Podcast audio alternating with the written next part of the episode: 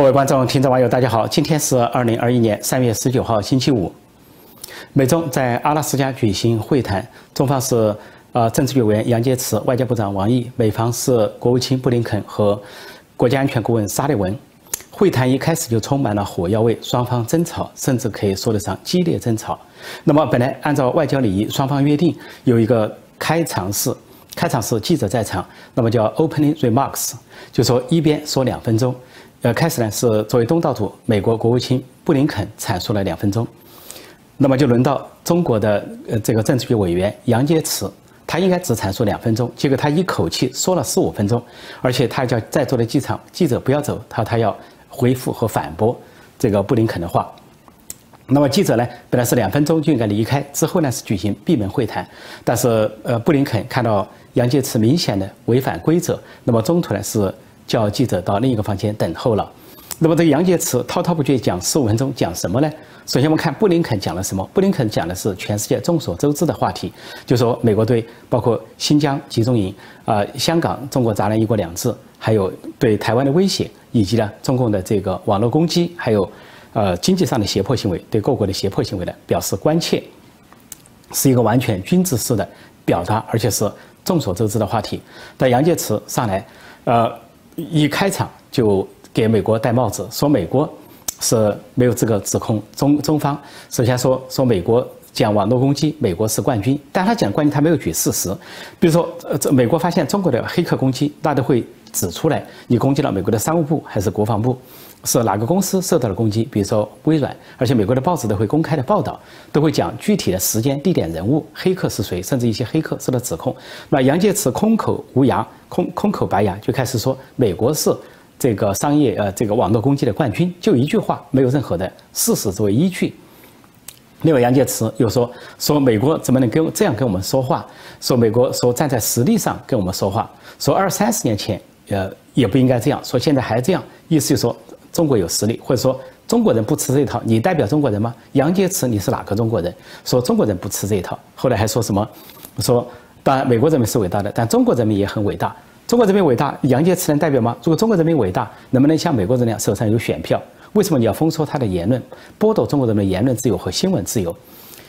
所以他说，中国人民只要制度对了头啊，中国就会取得成功，任何人阻挡不了。什么叫制度对了头？这个制度要全民公决，由全国人民说了算。如果中国人民没有言论自由，没有新闻自由，没有选举权，没有对宪法的公决的权利。中国人民是否承认这个制度？这是中国共产党强加的。而杨洁篪所说的啊，中国路就走对头了。那千百年的帝制都走对头了，每一个帝制，每一个王朝中间的一个兴盛的时代，那叫走退了，走对了吗？就因为政治没有变化，王朝周而复始，呃，从王朝兴起到王朝鼎盛，到王朝没落，王朝腐败，王朝崩溃，就是一个啊过程而已，反复循环的过程。但自从世界上有了民主制度啊，有了法治之后呢，才稳定下来。包括像美国、英国这样的老牌的民主国家，还有欧洲的众多的民主国家，都是这样稳定下来的。世界上大多数国家都选择了民主制度才稳定下来了。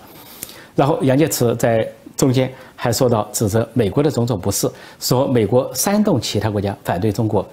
美国有煽动其他国家吗？是中共自己煽动了其他国家。如果你在南海搞扩张，逼到了越南的家门口，逼到了马来西亚家门口，又逼到了这个印度尼西亚和菲律宾的家门口，这是谁在煽动谁？难道是美国叫你去人家家门口的吗？你到了别人家门口，不承认人家的二百海里经济专属线、专属区，当然人家会反击你，会搏击你，而且人家会跟美国站在一起来维护国际秩序，美国也会跟他们站在一起。同样道理。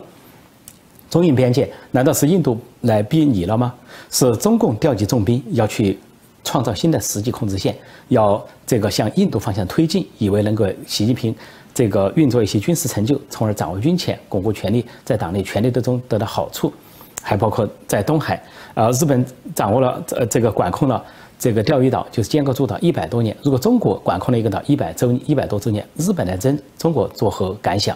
同样，在台湾，台湾海峡本来无事，风平浪静，两岸各发展各的，一边是民主，一边是专政，一边是市场经济，一边是计划经济，各自发展自己的。台湾人民，呃，富足安居乐业，而中国呢，偏偏要口口声声去攻打台湾啊，去占领台湾，所以这些都是中共自己找出来的，然后受到了国际社会的围堵，他却说是美国在煽动，完全是本末倒置。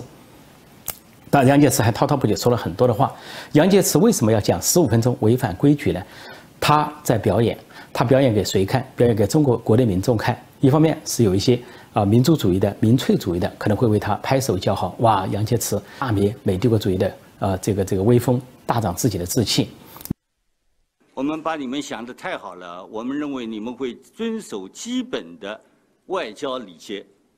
Well, I think we thought too well of the United States. We thought that the U.S. side will follow the necessary diplomatic protocols. 所以我们刚才必须阐明我们的立场。So for China, it was necessary that we make our position clear. 我现在讲一句，你们没有资格在中国的面前说你们从实力的地位出发同中国谈话。 So let me say here that in front of the Chinese side, the United States does not have the qualification to say that it wants to speak to China from a position of strength. 二十年前、三十年前，你们就没有这个地位讲这话，因为中国人是不吃这一套的。Now, the U.S. side was not even qualified to say such things even 20 years or 30 years back, because this is not the way to deal with the Chinese people. 如果你们要跟我们好好的打交道， 那么我们就相互尊重，打交道。If the United States wants to deal properly with the Chinese side, then let's follow the necessary protocols and uh, do things the right way. 合作对双方有利。Cooperation benefits both sides. 特别是这是世界各国人民的要求。In particular, this is the expectation of the people of the world. 至于说美国人民百折不挠，美国人民当然是伟大的人民，中国人民也是伟大的人民啊。Well, the American people are certainly a great people, but so are the Chinese people. 难道我们吃洋人的苦头还少吗？So, had the Chinese people not suffered enough in the past from the foreign countries? 难道我们被外国围堵的时间不还短吗 ？well, time has not been short since China started being encircled by the foreign countries. 只要中国的制度制度对头，中国人民是聪明的，啊，要卡住我们是卡不住的。另外，杨洁篪也表现给中共高层看，也是在习近平的压力下。因为杨洁篪在过去呢，在外交上说他是个鸽派人物，相对呢还是唱白脸的，没那么这个凶悍强悍。应该是在习近平、王沪宁极左路线的高压下，他不得不这么做。同时，他要表演一把。他这样表演一把，能不能升官进爵呢？其实他已经七十岁，一九五零年出生，七十七十一岁，要再升入政治局常委已经不可能了。他现在到政治局委员到顶了，那么明年十九大就应该退下来了。坐在他旁边的王毅又是如何呢？王毅是一九五三年生，跟习近平同岁，现在的六十八岁，到明年六十九岁，王毅肯定也退下去，也不可能再升官，只不过最最后一场表演罢了。不过中间一个细节就是，当杨洁篪在那边啊板着一张脸，啊这个脸上是啊红一片黄一片，板着一张脸，呃这个眼睛皱巴巴的在说话的时候，特别说到中国人民的时候，这王毅自己都受不了了。王毅突然戴着个口罩，突然把眼睛一闭。眼睛闭起来，因为杨洁篪在说啊，美国人民是伟大的，我们中国人民也是伟大的。有中国人如何如何，可能王毅都觉得不好意思。中国人明知道共产党剥夺了中国人民的一切权利，选举权、被选举权、言论自由、新闻自由等等，却大唱什么中国人民如何如何。所以说，王毅这个表情呢，应该是并不是说王毅有什么啊不同的表现，而是说他的一瞬间恐怕感觉到自己都在美国人面前有点。不好意思，而这个杨洁篪居然还指责美国，说美国又是什么屠杀黑人，说管好自己的事情等等。说的是什么时候？说的是五百年前美国有黑奴制度吗？还是说的是林肯之前的时代美国有这个黑奴？还是说的是最近，比如说这个呃警察跟黑人的事件啊，跪压黑人致死，后来也兴起了去年的黑命贵运动，还有安体法等等？说的是哪一个？如果说杨洁篪指的是过去五百年前的事情，那么中国的五百年前是什么？那美国跟中国谈判的时候，是不是动不动要谴责说啊，中国的明朝干了什么？朱元璋剥人皮多么残忍？你们有没有反省？然后说清朝斩杀这个呃呃太镇镇压义和团的时候，把义和团的首领都斩了头，是不是很残忍？然后又说毛泽东时代啊，饿死四千多万人，活活饿死，还有四千多万人被迫害致死，总计八千多中国人人头落地，是不是美国要来跟你提？还有中共毛泽东发动了文化大革命，导致了百分之九十以上的文物古迹被捣毁，是不是美国要跟来跟你提这些历史问题，然后来跟你进行比较，把中国的过去来比美国的今天，就像中共把美国的过去来比中国的今天一样。好，如果说杨洁篪说的是，啊，林肯时代解放了黑奴，但美国毕竟解放了黑奴，那中国又解放了什么呢？啊，中国是本来在一九一一年建立了共和，人民真正站起来了，啊，有了选举权、被选举权、新闻自由、言论自由，成了亚洲第一个共和国。但是后来被共产党复辟，拉回了一党专政。毛泽东在讲什么站起来了，实际上是跪下去了。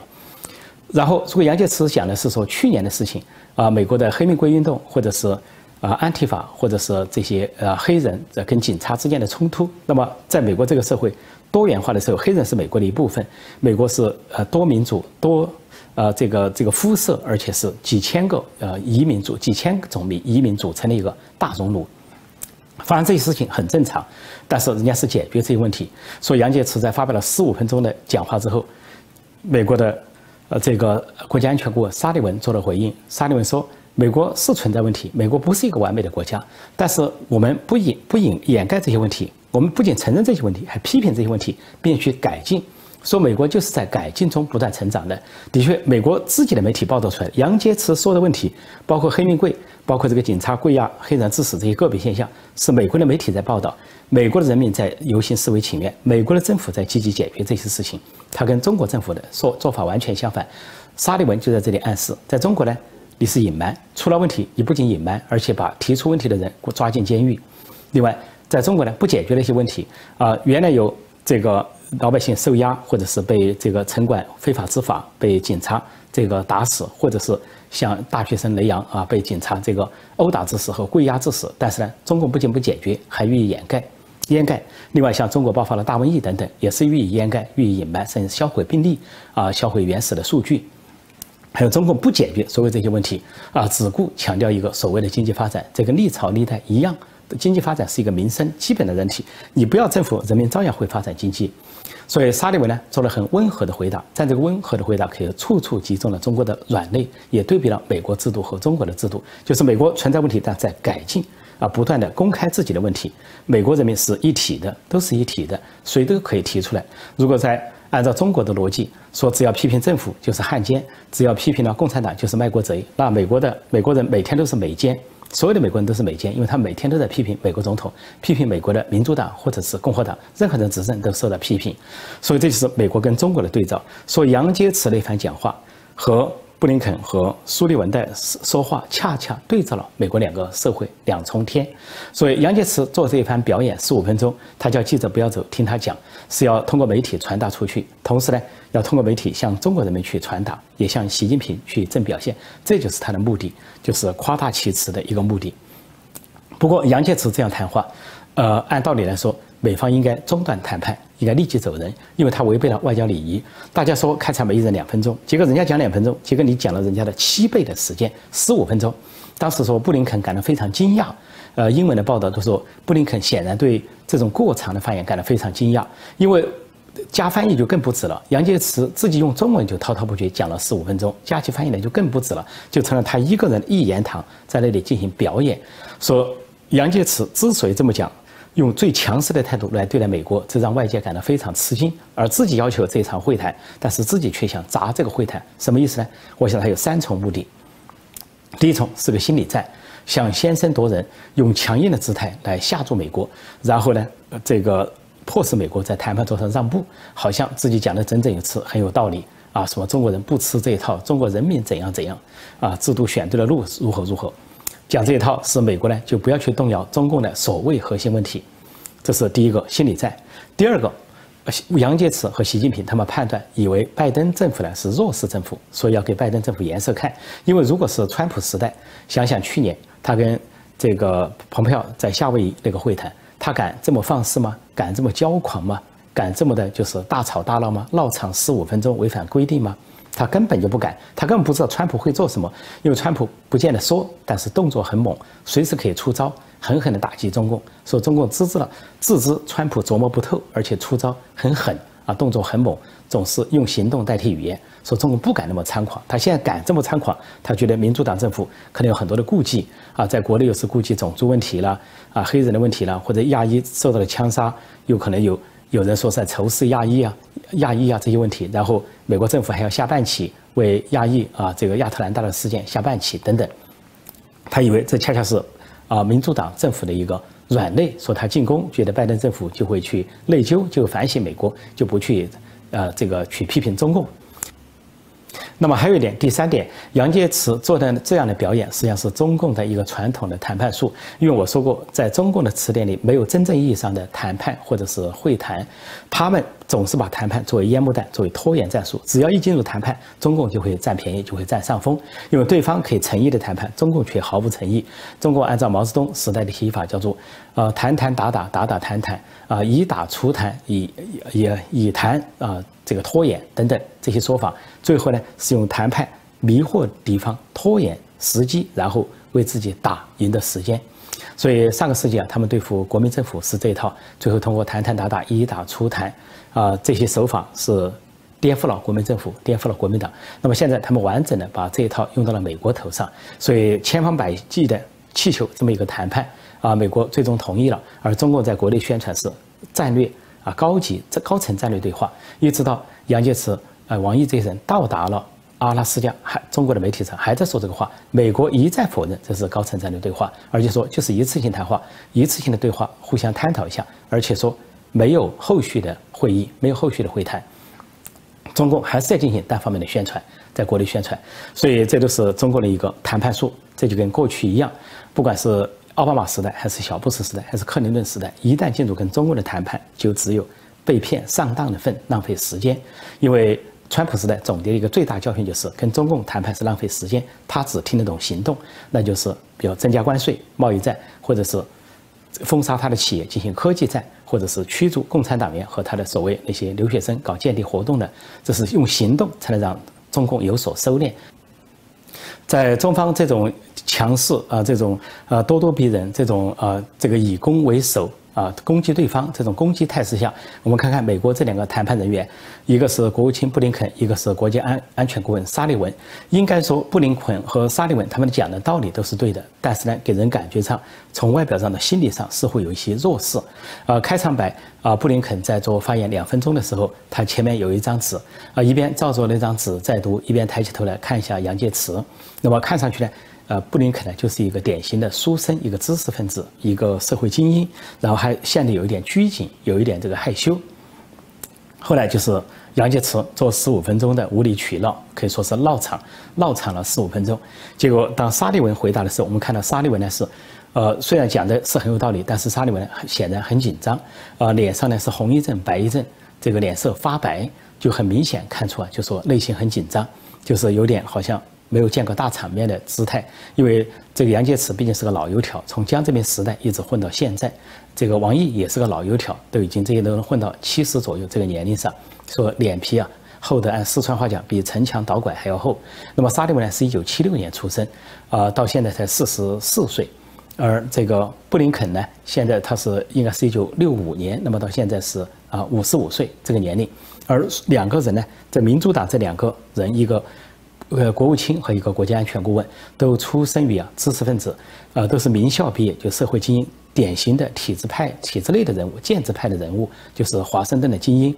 像布林肯，本科是在哈佛大学读社会学，呃，后来读这个在哥伦比亚大学读这个法学博士，就是读书读得好。呃，后来呢，就是在参院做外交顾问等等，基本上没有太多的社会历练，国际历练也并不多。那么。沙利文资历就更浅。沙利文最早呢，在克林顿时代，呃，帮克林顿和希拉里呢搞竞选方面的帮助，是竞选方面的顾问。后来也关注于外交，在外交方面是顾问。之后曾经在耶鲁大学教书，也都是社会精英、知识分子，所以就是书斋里的人物，实践经验也不多。所以一旦面对像中共这种这种流氓级的，甚至是就是啊非常厚黑的啊。表面上啊，也穿的周武阵亡，也可以穿些西装了啊，打些领带了，要这个摇头晃脑的样子，但事实上内心就是流氓。只不过呢，金正恩和北朝鲜表现的是直截了当的小流氓，但是中共和北京就表现的啊老谋深算的大流氓。所以呢，这样呢，对布林肯和沙利文来说，心理上有压力，所以我非常担心拜登政府所用的人。一方面是知识分子，一方面是精英，一方面是书生，同时呢，是究竟是鹰派还是鸽派都说不准。因为按照过去来说，像沙利文实际上在啊以前啊奥巴马时代也任过职，都是属于鸽派人物。那么这个呃布林肯呢，很难说是鹰派还是鸽派。所以这一届拜登政府这一届的外交外交班子和国防班子，就包括国家安全顾问和国国务卿，看上去啊。都是比较弱势的，至少在表面上看上来啊，但实质上我们也不能做出这个结论。但是川普时代很明显都是鹰派人物，像以前有国家安全顾问啊，这个波尔顿那是很强势、很鹰派的，还有贸易顾问纳瓦洛都是写《致命中国》的作者，对中共采取强势态度。还有像国务卿蓬佩奥，那是当过中中央情报局长，当过呃国会众议员，资格非常的深刻啊，练达，所以。在外交场上有丰富的经验，而且对中共采取强势，中共绝对不敢在蓬佩奥面前那么的放肆。说这样看来的话呢，现在啊，接下来究竟怎么演变？这场谈判显然是中共要做的一个秀，一方面千方百计要这个谈判，但是另一方面他又想表演给国际舞台看，表演给中国人看。就像杨洁篪中间所讲的啊，说啊，美国人的观点也也不代表这个世界，说西方也不代表这个世界。啊，又说是呃需要和平相处，是世界人民的要求。不仅妄加代表中国人民，还要妄加代表世界人民，这都是给中国做表演。因为中国人民不知道，在党媒党报的掩盖下，中共共产中国已经是四面楚歌，陷于完全的孤立。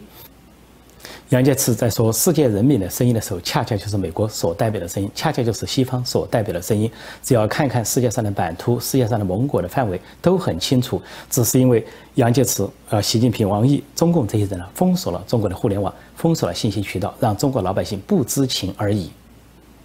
所以接下来两个基本判断就是，谈判进行了两个阶段了，三阶段。昨天下午一阶段，昨天晚上一阶段，那么今天早上还有一阶段。估计这个谈判就不会有任何的成果。而是无疾而终，甚至有可能是翻脸，甚至有可能这次谈判破裂之后就没有后续的谈判了，因为美国觉得这个谈判是浪费时间，没有什么可值得谈的。那么长远一点再判断，如果拜登政府要稍不留神的话，呃，如果说被中国的这些语言所迷惑，啊，所困惑的话，如果做出一些错误的选择，比如说妥协或者是税金的话，那就被中共抓住了漏洞，中共就认为得计了。自己的心理战成功了，进一步的要挟美国。因为杨洁篪和王毅这次还提出一些非分的要求，要求拜登政府完全废除川普政府时期对中共所施加的那些政策，就包括对中共呃这些科技企业的封锁和制裁，还有贸易战，还有就是。对中共党员和他们的家属子女进入美国的限制，还有中国留学生这方面的限制，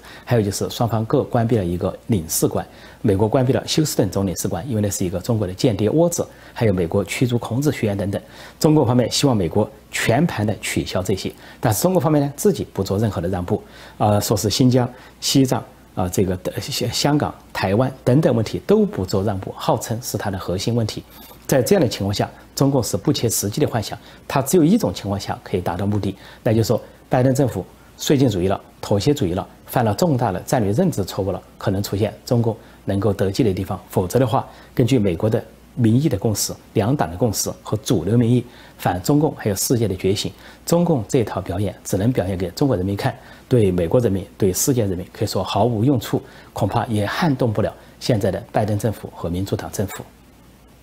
值得一提的两个花絮是，因为谈判分三阶段，昨天下午、昨天晚上和今天早上，结果晚上昨天晚上有个晚餐，今天早上有个早餐，但是中美双方都是各吃各的餐，而且美方的待遇都非常简单，就是一人一个三明治，一杯冷水，一杯冰水。这是美国人日常的习惯，啊，不像中国那边动不动大吃大喝。习近平跟金正恩动不动就大摆宴席，啊，十几米、几十米直径的桌子，桌上几十个人一个桌子，然后一个宴会厅上千人、上万人，大搞排场，啊，一一瓶茅台就是一百二十万人民币，啊，等等，铺张浪费，大搞排场，像慈禧太后的所谓啊百鸡宴一样。说美国就是美国，给了这个中共一个这样的礼遇，让你看到美国。什么叫为人民服务？什么叫做政府的简朴和简单？就像美国的七国领导人七七国峰会开会的时候一样，七国领导坐在一个简单的茶几上，一人一杯水或者一杯茶，就在那里谈国家大事，根本就没有任何的拘束，没有任何的排场。那么，另外还有一个细节值得一提，就说有报道说，这次中共代表团来，像杨洁篪、王毅，还有这个其他一些随行人员，都要接受新型冠状病毒的检测、大瘟疫的检测。那么，中方。可能以为这是一个羞辱，但是这是对中方的一个反击，因为中国方面对别的国家的外交人员就是采取这样的态度啊，不仅呢这些美国的外交官、日本的外交官、其他国家外交官进入中国要受到他所谓核糖核酸的测试，而且不知道测试的准不准。最重要的是，他们居然还敢搞钢试，啊，这个钢试是羞辱人格的。后来在美国和日本的抗议之下，中共才暂停了这个所谓的钢试。所以在这样的情况下，这一回杨洁篪和。王毅来领教一下美国对他的病毒检测是一个反制和反击，所以看到王洁篪开始发言的时候，脸色非常难看，脸上笑不起来，放松不下来，这个脸色呢，一会儿是苍白，一会儿是转黑，一会儿是蜡黄，呃，甚至有一点冒出一些汗珠的味道，呃，想表示一种强硬，但是心里又没有多少底气，然后戴这个眼镜呢，又显得非常的不安，啊，不断的扭头去看一下那个翻译。然后说出一些啊，这个中共或者习近平给他交代好的一些强势的话，想得到像《环球时报》或者民族主义或者中共极左派的一些掌声。说这回杨洁篪是亲情表演，杨洁篪表演之后，又是王毅登场表演，这两人都亲情表演，显示强硬的嘴脸，或者是战狼外交。但表演的结果是什么呢？效果是什么呢？就可能彻底砸烂谈判。甚至从此以后，美中就没有谈判，或者相当时间内没有谈判，那就是真正一个冷战的场面，新冷战的局面。而各方消息显示，三段式谈判结束之后，并没有联合声明，也不会有联合记者会，只有美国国务卿和国家安全顾问自己举行一个记者会。问题是，杨洁篪在会谈的时候，整整有词的讲了十五分钟开场白，猛烈的谴责美国。那么你不妨到记者会上去表演一下。也在记者会上去谴责，但是他害怕的是记者不留情，会提出尖锐的问题，救救他的话提出问题，以子之矛攻子之盾，